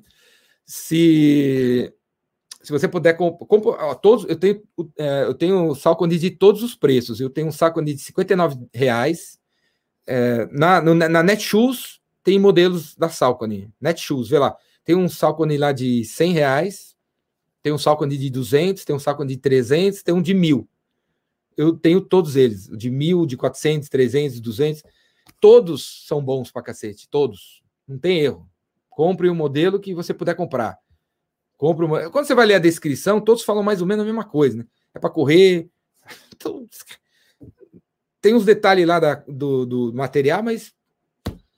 Então, não, que às vezes a gente, como leigo, não entende muito, né? Material. Todos, todos, você são bons, cara, todos. É, assim, ó. Quanto mais caro, melhor, né? Mas todos, todos que eu tenho aqui são bons. Como conseguir reajustar o preço no cliente? Olha, para o preço no cliente, primeira coisa é a seguinte: é um erro determinar um dia no ano para reajustar os preços. É um erro fazer isso. Não é, não, não tem nada a ver fazer isso. Você tem que reajustar quando tiver que reajustar. E, e segunda coisa, ir reajustando. Então, em vez de uma vez por ano aumenta 200%, 20%, 10%, aumenta 1% em janeiro, aumenta mais 2% em abril, aumenta mais 3% em junho. Agora, outra coisa, estou é, dando opções, né? Agora, o melhor de tudo é você também jamais. É, terceira coisa, não passar régua em todos os seus produtos e aumentar o preço de tudo de uma vez como tem muita gente que faz aqui, né? Aquela coisa de amanhã vai aumentar a tabela de preço, sabe essa história? Que ainda tem, cara. Ainda tem uns dinossauros que falam assim: amanhã vai aumentar a tabela de preço, amanhã vai aumentar a tabela de preço dos pneus, amanhã vai aumentar a tabela de preço do, dos açúcar. Cara, não faça isso. Temos informação, tua empresa tem sistema de gestão, tem controle de estoque, tem um financeiro. Então, você pode muito bem sentar com quem manja de finanças e em vez de passar régua na categoria e aumentar 20%, todo dia analisar qual SKU, qual part number, qual produto precisa aumentar e qual não precisamos aumentar. Qual que não precisa e qual que precisa, né? Essa, esse, esse jeito de lidar com preço é o jeito que o supermercado lida com preço. Então, o supermercado, você vai amanhã, às vezes a picanha tá, um, tá no mesmo preço há, há 90 dias. E, os, e, o, e, o, e o leite está 40% mais alto. Então, no, no, na combinação de seis produtos, que eles conseguem ver pelo Business Intelligence, que são seis produtos que 80% das pessoas compram. As pessoas compram, 80% das pessoas que entram aqui compram, compram esses seis produtos juntos. Então a gente pode manter o preço de um e aumentar os outros. Porque no final dá na mesma para gente. Em vez de passar régua, em tudo e assustar o cliente. Então, existe essa inteligência por trás, né, cara? Que é uma parada que às vezes não tem na, na empresa, na, na, nossa empresa, cara. Com a questão que é uma das, eu diria que é a mais dá para dizer que é uma das mais top importantes da, da, da empresa de qualquer um de vocês. O preço. O preço. Porque o jeito de aumentar o lucro mais rápido é aumentar o preço. Não é cortar custo, é aumentar o preço. Porque se o custo é 100 e, o, e, o, e você vende por 200 e a partir de amanhã você resolve vender por 230, o custo é o mesmo, o lucro aumentou. O jeito mais rápido de aumentar um, o lucro é aumentar o preço.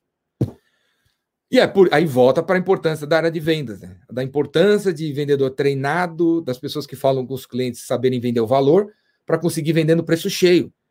Porque se você vende no preço cheio, se você dá menos desconto, a empresa tem mais lucro. Se tiver mais lucro, reinveste no produto. Contrata mais gente, você ganha mais, todo mundo ganha mais. O produto fica melhor e resolve melhor o problema do cliente. Aquele entre vocês que fica nessa luta de preço tem menos margem, menos lucro, menos tudo. Não é à toa que o ar-condicionado da tua empresa está quebrado e o do outro ali está novo, porque o outro ali tem margem, porque o vendedor vende no preço cheio e você está brigando por preço e vai acabar se prejudicando por isso, porque você dá desconto em vez de vender valor. Então, o, a melhor resposta para essa história do passar régua, como que a gente passa um reajuste para o cliente, é não passar, cara. Não chegar amanhã e falar, a gente vai reajustar tudo. Para que você vai fazer isso? Então, assim, olha, a minha sugestão é assim, cara, se faz nove meses que você congelou o preço, por que, que amanhã você vai descongelar de uma vez? Você já está nove meses ferrado mesmo, cara. que custa? É, vai ser prejudicial ficar nove meses e 23 dias? Não. Então, amanhã, senta, vamos fazer uma inteligência aí e, ver, e olhar o que, que a gente aumenta e o que, que a gente não aumenta. Outra coisa, né? Para botar nessa conta é os novos clientes.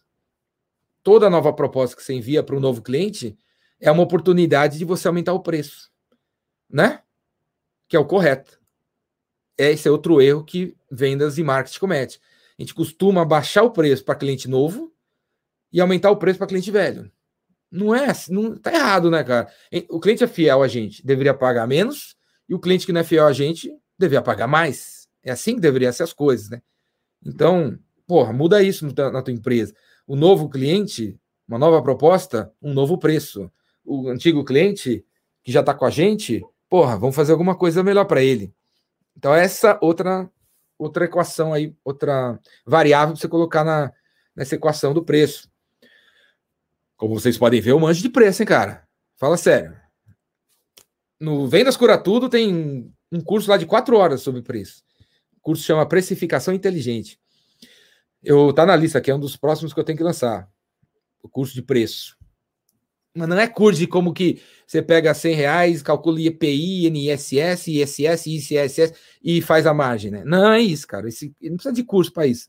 Fala com o seu financeiro, o seu contador e um abraço. O curso é para ser criativo em preço, né? É um curso de criatividade em preço os vários modelos diferentes que existem, os vários modelos de preço diferentes que existem, quando que você deve ter uma tabela de, de, de no teu site com diferentes planos, quantos planos devem ter, o que, que você deve colocar nos planos, várias ideias sobre precificação inteligente. Já está no curso que está no Vendas Cura Tudo, eu, eu vou fazer outra aí. Beleza, galera? O que falar depois de mandar detalhes do imóvel? O cliente não responde. A maioria pergunta se tem interesse ou se gostou do que viu. A maioria pergunta se tem interesse ou se gostou do que viu. Né? A maioria dos vendedores, né? Pergunta se tem interesse ou se gostou do que viu. Olha, quando o cliente. Ah, o, o, ideal, o ideal é sempre a gente receber uma, é, uma, a, é sempre a gente receber um sim ou um não. Esse é o ideal. Sempre um sim ou um não. Quando você recebe um, eu tenho que pensar, eu tenho que ver, eu tenho que olhar, é porque você enviou material de marketing. Materiais de marketing recebe a resposta, eu tenho que olhar, eu tenho que ver, não estou interessado, tem que analisar. Materiais de vendas, de vendas, não recebe esse tipo de resposta. Material de vendas recebe não quero, quero. Então, primeira coisa, Felipe, que tem que mudar para a próxima vez é esse esse negócio, esse material do imóvel que você está enviando, tem que ser alterado. Tem que ser alterado, que nem eu falei há pouco. Se você envia uma proposta que não é fechada em 24 horas, a proposta tem que ser alterada. O texto, o formato. Se você envia um, um negócio de imóvel e o cara diz que tem que pensar, é porque aquela informação que você enviou foi uma informação de marketing. Informação de marketing, ela é genérica. Ela mostra a foto do imóvel, a, quer dizer, a foto, o material que você deve ter enviado deve ter sido um material de, que você enviou para mais 20 pessoas, certo? Esse material que foi para a mão do cliente foi igual para os outros. É o mesmo. É o mesmo folheto, a mesma foto do apartamento, a mesma proposta que você deu copiar e colar, trocou o nome do cliente. Não é? Porque quando é uma proposta que você envia para mim e você enviou para outro, eu vou ter que pensar. Porque não está não, não tá personalizado. Agora, se você envia um, um detalhe do imóvel, mas detalhado num, uma, num, num jeito personalizado, porque o cara falou que tem três filhos, o cara falou que tem dois carros, e na proposta do imóvel, você bota, você teve o trabalho de pegar o, aquela foto do imóvel, subir ela no canva.com, pegar a foto do carro que ele tem, que você pegou na, no site da Volkswagen, e aí você joga a foto do carro do cara dentro da, em cima da foto do apartamento. Você pega o, o logotipo da escola dos filhos do cara e joga na, na foto do apartamento. Se você personaliza a coisa e envia a proposta, cara, a probabilidade de você escutar sim ou não é enorme. Quanto mais cara de, de, de, de, de conteúdo de vendas o teu material tiver, mais sim ou não você vai responder, vai receber. E é, é sim ou não que a gente quer. É sim ou não que a gente quer. E não vou pensar, talvez, entretanto, contudo. Além do inglês, que língua você fala? Olha, cara, eu falava francês. Eu estudei numa escola que eu tinha francês. Tive francês desde criança. Então, inclusive, quando eu às vezes que eu fui para a França, eu ia falar quando eu vou para a França, é como se fosse todo mês, né? Às, às vezes que eu fui para a França, eu detono, cara, eu detono. É, tem gente que reclama que os caras da França atendem mal as pessoas. Eu nunca fui mal atendido na França, cara, nunca que eu falo bem, eu engano, engano bem. E, e, e eu não lembro direito, né? Como Savá e tal. Eu não lembro agora, mas eu falava, né? E, e eu gosto de francês, acho um tesão, né? Então, é, o, dia, o dia que eu voltar para lá, eu vou estar tá lá com um aplicativo, vou lembrando e vou falando, eu, eu, eu engano bem. E aí eu sou bem atendido, porque na França, se você falar qualquer coisa que não seja francês, os caras não atendem bem. Mas é inglês, e falava francês. Porque idioma, se você não ficar falando, você esquece, né? Meu? Conhecimento não se acumula, meu. Conhecimento, se não coloca em prática, não funciona. Você esquece, né? Espanhol, eu não. Todo mundo fala que fala espanhol, né? Todo mundo fala que fala portunhol. Então, mas eu não falo, não, cara. Eu, eu posso até arranhar se for o caso aí, mas eu acho espanhol, não gosto de espanhol, cara, porque acho la garantia sou eu, la casa de papel, la casa de papel, eu acho, não gosto. Um idioma que eu, eu ainda quero aprender e dominar é o alemão. Eu gostaria de falar alemão. E eu tá na lista da, das, do, no meu Evernote de coisas a fazer antes de morrer, né? Tá lá, alemão. E uma hora eu vou, vou, vou me dedicar a aprender alemão. Eu gosto muito de alemão. Eu gosto muito da Alemanha e tudo, tudo que é alemão, acho um tesão e o alemão. Porque tem muito livro. Um dos caras que eu mais gosto é o Nietzsche. Nietzsche, aquele filósofo. E ele escreveu em alemão. Então, eu até gostaria, uma das coisas, é, é conseguir um dia ler os livros originais em alemão que ele escreveu. É, essa é a meta, essa é a razão por que aprender alemão, para conseguir ler o que o Nietzsche escreveu em alemão. Beleza, então acho que já tá bom, já deu, né? Você já levou alguém que você ajudou com o recurso arrecadado no Epicentro? Você já levou alguém que você ajudou com o recurso arrecadado no Epicentro para falar sobre o início do projeto e o resultado final? Já, já, várias vezes. A última, no último Epicentro, nesse último vídeo que eu mostrei, tem a Fernanda, a Fernanda da Nuconte. Tem alguém do Nuconte assistindo agora aqui? A Fernanda, Minas, criou o Nuconte, a Nuconte, ou Nuconte, que é um software para facilitar o, a visualização dos dados da contabilidade, tipo um software que cola nos, nos softwares de contador, e tá indo, tá bombando, ela tem um monte de cliente, e ela, no último Epicentro, eu chamei ela para palestrar, ela contou a história para todo mundo, de como que fez e tal, E nesse último vídeo eu mostrei a, a, a, aquela menina estava chorando no palco, era ela, que a palestra dela está no, no YouTube do, Epicentro, se assistir, ela contando como foi e ela agradecendo para mim o, o ajuda, o, tudo, que eu, tudo que ela aprendeu comigo. E hoje ela tem, não sei quantos funcionários tem hoje na pandemia, cento e tantos funcionários que tocam um software que, que melhora o, o, a entrega de uma contabilidade, de um contador numa contabilidade. Dizer, qual a probabilidade de uma mulher, de uma mulher, começar uma empresa que vai criar painéis para colocar no, no sistema que plugar no sistema que os contadores do Brasil utilizam para eles mostrarem os resultados para os clientes deles. Contadores que para muita gente aqui gosta de falar que eles são parados no tempo, que eles são retrógrados, que eles não usam muita tecnologia. Imagina se a Fernanda fosse sua filha e ela virasse para você falar: "Pai, ao invés de ser de ser médica ou, ou, ou, fazer administração de empresa, eu vou fazer um curso de programação, porque um dia eu quero fazer um dashboard para ganhar dinheiro, ajudando os contadores a apresentar melhor seus, os seus, seu serviço para os clientes deles. O que você acha, pai? Que pai, que mãe que apoiar essa menina? Falei. Que pai? Você apoiaria a sua filha se ela te falasse isso? E ela me conheceu e eu sempre incentivei, sempre falei, ela viu, viu, fez, aconteceu, cara. E ela conta a história dela lá no, no palco do Epicentro. É uma delas, tem um monte. Todo Epicentro tem. Alguém. Beleza, curso de vendas por telefone vai rolar quando e vai e quanto vai quanto vai ser? Hein? Não sei ainda. Quer pagar quanto, Fábio? Quer pagar quanto? Vai ser o quanto antes, vai ser antes do Epicentro. O curso de venda por telefone vai ser antes do Epicentro. Beleza, então, valeu, abraço, obrigado a todo mundo que está aqui. Amanhã, nove da noite, vai ter a, o Roda Viva Jordânico aí, a gente vai entrevistar a Estela Bernardes, nove horas da noite. Se der, eu faço uma live aí ah, nesse, ah, antes, no fim do dia. Se não, quinta-feira a gente está de volta aí. Beleza? Valeu, galera, abraço, até mais. Compre o ingresso do Epicentro, eu quero ver todo mundo participando do Epicentro. Valeu!